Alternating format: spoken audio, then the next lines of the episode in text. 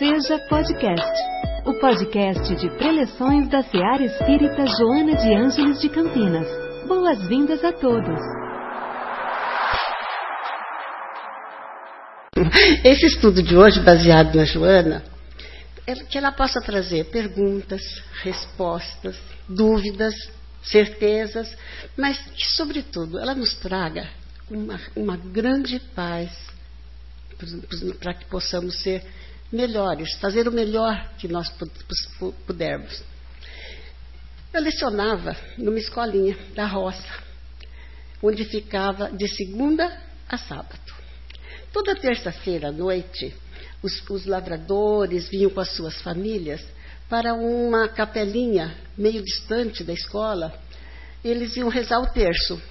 E a professora ia junto também. E no caminho havia uma pequena ponte sobre um córrego de águas muito límpidas, muito transparentes, e todo ladeado de vegetação baixa. O que me encantava era a enormidade de vagalumes, cuja luz se enxergava lá de longe. Vocês já pegaram um vagalume na mão? Já viram? É um bichinho, um besourinho cascudo, de 2 a 3 centímetros, e ele possui órgãos especiais na parte baixa do abdômen ou nos olhos. Onde eu vi era tudo no olho mesmo. E esses besourinhos, eles têm uma, uma parte muito importante, que é muito especial, é que ela produz luz. Uma luz verde só brilha quando a claridade for menor do que a claridade dada pela lua cheia. Essa luz é dada por um ácido, o ácido nítrico, formado por um átomo de hidrogênio e um átomo de oxigênio. É um vasodilatador que lhe atravessa a membrana da célula do vagalume, ocasionando um relaxamento dos vasos sanguíneos e que permite que o oxigênio passe, flua por todo o organismo do animalzinho. Segundo o professor Ricardo Bonalume, é, pesquisador, repórter da Folha de São Paulo, é o mesmo processo que está por trás do Viagra e que faz o vagalume acender ou apagar. A reação química ocorre assim. As luciferinas, que são as moléculas do vagalume, luciferinas, elas são oxidadas por um, um enzima esse enzima chama-se luciferose. Tudo com o meu nome ficou engraçado, né? Parece que estou dando o nome. Tá bom. Ah, e quando ela perde energia, ela produz luz, mas não calor. O brilho do vagalume tem uma finalidade, a procriação. O show maior é dos machos, porque ele emite uma luz que serve para atrair as fêmeas. Enquanto elas se deitam e ficam emitindo luz intermitente, eles sobrevoam por elas, emitindo uma luz também. E é assim que eles se atraem. Agora, por quê? Um besourinho escuro, feio, pode interessar a vida humana a ponto de ser um alvo atual de interesse de várias ciências. Pesquisadores da Universidade Estadual de São Carlos, com campus em Sorocaba, demonstraram a utilização desses enzimas do vagalume, as luciferases, e, em bactérias. Na, e, e, e, elas faziam com que essas bactérias tivessem mais, mais vida. E foi a tese essa de doutorado de Gabriela Verônica de Mello na genética evolutiva e biologia molecular, orientada pelo professor Badim de Vianney. O avanço desse estudo pode ser útil a mudanças em processos biológicos patológicos, como câncer, inflamação, acidose, necrose e problemas sexuais. Vagalumes são muito sensíveis à poluição, principalmente a luminosa, porque ela prejudica aquela comunicação sexual do macho e da fêmea. O estudo das reações químicas ele, com indicadores de pH também podem ser usados no controle de pragas que causam dano à produção e à economia da agricultura. mas ainda desponta um uso na, te, na nanotecnologia, em aplicação na indústria e para detecção de tumores. Quanta vida num pedacinho de vida. Quanto movimento contínuo em células, átomos, moléculas, para produzir um processo químico que causa transformação no corpo de um bichinho. É possível que um vagalume com todo esse aparato seja tenha sido um efeito que saiu do nada, de uma explosão?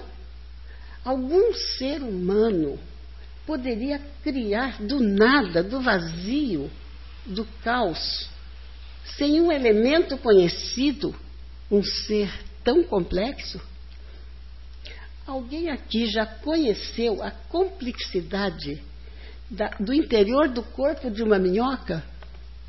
É estarrecedor a anatomia de uma minhoca. Ela sabe, mas ela que vive no fundo da terra, cercada de terra por todo lado. Então, eu, eu queria saber como é que uma minhoca encontra o minhoco para poder fazer a, a procriação da espécie. Eu também não sei, mas o Google sabe. Tá bom. Plantas que crescem da semente à floração e frutos, oferecendo cores, sabores, saúde, cura, ritmo e perpetuando as variedades. Os rios, mares, desertos, em tudo há vibração. O que falar do céu? Onde caminham sem parar milhares de estrelas, planetas, galáxias, guardando e girando sempre e guardando um calor necessário e uma distância perfeita para não se chocarem e nem se abrasarem. O universo existe. E se existe com equilíbrio, alguém, algum arquiteto, imaginou a direção com um poder criador de um sistema de inteligência que, assim como qualquer outro nome, nós chamamos Deus. Pela incipiência, o homem idealizou Deus à sua imagem. Isso torna falível, injusto, colérico, seletivo, assim como nós somos. Mas só podemos conhecer Deus pelas obras da sua criação, pelas evidências dos fatos e pela revelação. No Velho Testamento, Gênesis, Moisés revelou ao mundo pagão e isso foi uma mudança muito boa. Um Deus único, Criador. No princípio criou Deus os céus e a terra, que eram sem forma e vazia. Em Crônicas 1, capítulo 14, e há de ser que, ouvindo um ruído das, das armaduras pelas copas das amoreiras, sai a peleja porque Deus sairá diante de ti e vai ferir e matar todo um exército. Deuteronômio 32. Porque um fogo ardeu na minha ira e arderá até o mais profundo do inferno e consumirá a terra e abrasará os fundamentos dos morros. Que Deus é esse? Êxodo. O Senhor é varão de guerra lançou ao mar os carros do Faraó, seu exército, príncipes, e todos afogaram e morreram. Os conceitos inspirados no Velho Testamento, quando os conhecimentos eram rudimentares, levam a entender a, a, a entender justiça, vida eterna, castigo, guerra, céu, tudo isso como um Deus parcial, um Deus impiedoso que não conhecia a, o filho que, que, que, que não, não o conhecia, e esse filho ele mandava para o fogo do inferno, só porque não o obedecia. Estes mal entendidos da Bíblia levam à descrença em um Deus na vida espiritual. Mas eis que surge a segunda revelação com Jesus. Tiago 2, ele diz: Meus irmãos, o que aproveita se alguém disser que tem fé e não tiver as obras? A fé sem obras é morta. Paulo aos Coríntios. Se esperamos em Cristo só nesta vida, somos os mais miseráveis de todos os homens. Semeia-se corpo animal e ressuscita corpo espiritual. Fé a gente conquista. E é melhor para quem sente. Mas as obras dependem de querer, da vontade de ajudar. É boa para quem recebe, mas é paz para quem doa. Definir Deus é limitar um ser sem dimensão. Para entendê-lo, o homem tem que se dispor a procurá-lo e se despir de ideias preconcebidas e também como egoísmo, a inveja, o desamor e, sobretudo, o orgulho. Ricardo Oreste Forne, na RIE, é a Revista Internacional do Espiritismo, conta que o senhor viajava de trem ao lado de um jovem que manuseava um livro de ciências. O rapaz, quando percebeu que aquele senhor lia a Bíblia, ele perguntou se ele acreditava naquelas fábulas, naquelas crendices absurdas, feitas por pessoas sem cultura e lidas por pessoas de boa fé. O senhor perguntou se ele sabia o que alguns cientistas pensavam de, da Bíblia e de Deus. O jovem não pôde responder porque estava chegando ao seu destino, mas pediu um cartão para que pudesse responder mais tarde. No cartão estava escrito: Professor, doutor Louis Pasteur, diretor-geral do Instituto de Pesquisas da Universidade Nacional da França.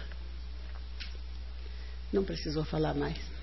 No final, uma nota dizia assim: um pouco de ciências nos afasta de Deus, muita ciência nos aproxima.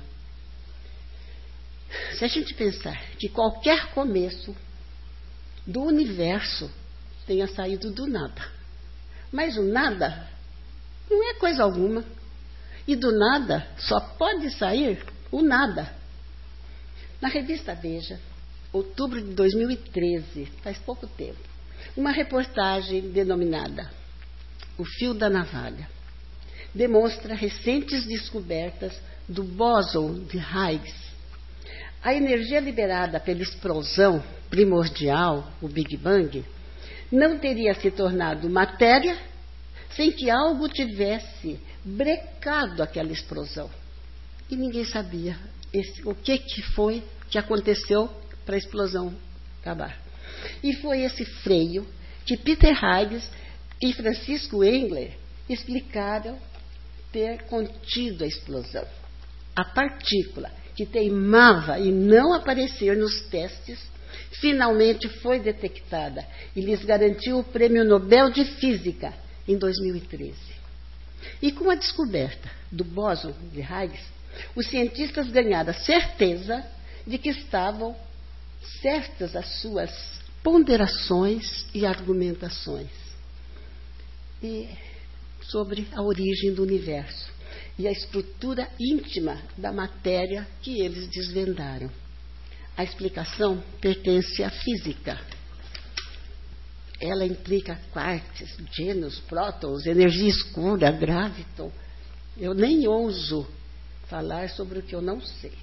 Mas o fato que interessa à humanidade e aos espiritualistas em geral é que o renomado cientista Peter Higgs deu ao nome dessa partícula partícula de Deus, em homenagem ao seu Criador. Allan Kardec, em Gênesis, está chegando o tempo em que os ensinamentos de Cristo devem receber complementos, porque o homem já tem mais compreensão e condições de entendê-lo.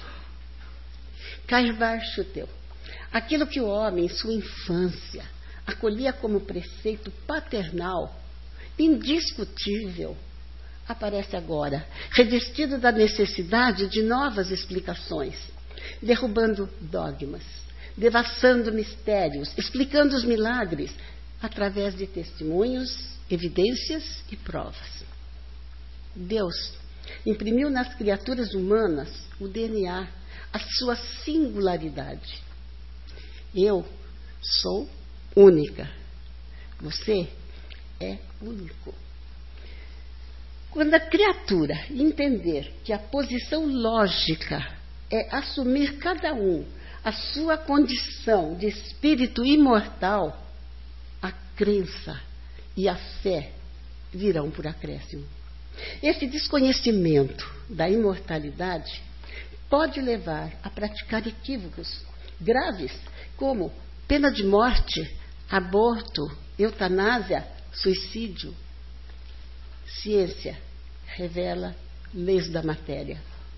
A religião, seja ela de que nome tiver, como a espiritualidade revela as leis do mundo espiritual. E se nós só tivéssemos uma vida, como querem os céticos, para que tanta luta? Tanto amor, tanto ódio, tudo que eu destruí, tudo que eu construí, o que eu estudei, o esforço para me tornar uma pessoa melhor, se no final tudo acaba, sem oportunidade de fazer o bem a quem eu prejudiquei, sem esperança, sem remissão. Acreditem ou não, reencarnação existe. E isso nos dá um sentido de responsabilidade coletiva, em que cada um de nós é responsável pelo outro. Mas há quem não entenda assim. São os céticos definindo o ceticismo no resumo, no resumo do resumo. Baseado em Educa Mais Brasil, vamos à origem desta filosofia, na qual o espírito humano não pode alcançar certezas sobre o que é verdade. Não existe verdade. Isto leva a um procedimento intelectual de dúvida permanente e na abdicação da compreensão metafísica e religiosa atribui-se ao filósofo Pirro, nascido na Grécia, em Élida, 365 anos antes de Cristo, a criação do ceticismo. Para ele, o ser humano procura a verdade. E quando ele pensa que encontrou, ele estava apenas sob efeito de uma ilusão. Mário Tito, da Universidade Federal do Rio de Janeiro, ele diz: que o cético ele não dirige o seu pensamento além da especulação humana, porque a vida é só uma passagem e não há juiz para julgar. Frequentemente, o ceticismo é visto como o oposto da fé e dos dogmas. Ele pode ser exagerado quando o indivíduo se coloca em dúvidas permanentes com pensamentos e atitudes penosas, tecendo barreiras à esperança, potencializando o estado melancólico, depressivo e suas consequências. Duvida e contesta, por hábito, pelo prazer de contestar, tornando essa atitude a sua maneira de ser. Há moderado, em que a pessoa questiona quando tem um motivo para questionar. Então, tudo que apresente como uma verdade ou fé, eles, esse, esse tipo, ele ainda não aceita, ainda que seja moderado. Não aceita o que não pode ser provado como métodos de outras ciências. Portanto, ela não pode medir o fato espiritual, porque ele ainda não tem a sua metodologia própria, pelo menos dentro das ciências. Será o ceticismo um mal para si? Para os outros? Depende. Depende da intenção, da intensidade, da formação moral, educacional, que vise respeito à vida, respeito ao outro.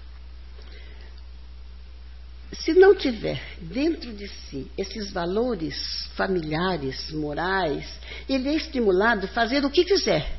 Ele pode matar, trair, roubar, mentir, corromper, contanto que não seja descoberto. Uma pessoa moralmente evoluída, respeitadora, ainda que não seja religiosa e nem creia na vida futura, não será corrompida e será uma pessoa respeitável. Triste para ela não sentir o conforto, o apoio da fé, o mundo espiritual e da paz que Jesus nos traz. Mas duvidar não torna alguém um cético. É necessário romper essa barreira e construir a maneira científica os métodos, os instrumentos para pesquisar verdades imateriais. E quando se concluir o aspecto espiritual, na, se incluir o aspecto espiritual na abordagem científica e na abordagem psicoterapêutica, então sim, o êxito será maior para o indivíduo como um todo. As pessoas têm o livre-arbítrio para aceitar, refutar, para criticar, mas essa liberdade impõe responsabilidade. E é a condição de conhecer profundamente aquilo que critica. Respeito a fé. E a cultivo em mim. Mas entendo a dúvida como estímulo para procurar respostas. As descobertas científicas em todas as áreas aconteceram a partir de um questionamento. Kardec ensina que a uma afirmação espírita, se ela não estiver de acordo com a ciência, fique com a ciência. O Espiritismo desfaz dúvidas. Ele ensina, responde perguntas na razão da evolução de cada um.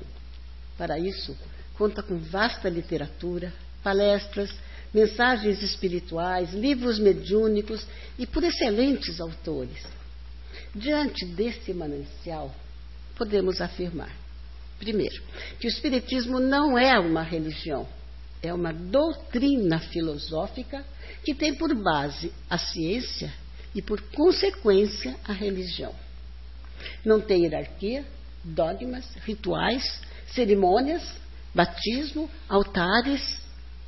Enquanto filosofia estuda o sentido da vida, a razão do sofrimento e da felicidade, de onde viemos, para onde vamos, o destino. Como ciência, estuda o fato espiritual e sua relação com o mundo corporal, a veracidade das comunicações mediúnicas. Ele investiga, demonstra, comprova fatos. E, como consequência, a moral que nos guia no comprometimento consigo, com o próximo e com Deus. Joana de Ângeles diz que ninguém foge da realidade da vida, mesmo negando, ela vibra, ela brilha em toda parte. Um dia vamos partir, deixar essa terra, mas ficando aqui a nossa materialidade. Os amores vão dentro da alma e um turbilhão de experiências de todas as existências que vivemos. Então, nós seremos depois nunca mais? Ou seremos para sempre? Perguntaram para Alberto Einstein onde encontrar Deus e como era Deus. Ele respondeu: Deus está na luz. A beleza desta pedra do deserto é luz concentrada. O impulso de amor é luz doce. Um disparo do neurônio no meu cérebro é luz invisível. Todas as coisas derivam de uma mesma matéria-prima. Querem saber o que eu penso de Deus? O que eu disse acima é um exemplo. O resto são detalhes. E que o amor e as boas obras façam brilhar a nossa luz. Boa noite. Em nossa célula de amor, sua presença é sempre bem-vinda. Acompanhe também nossas atividades nas redes sociais. Acesse arroba seja CPS. Afinal, sua participação faz a SEAR acontecer.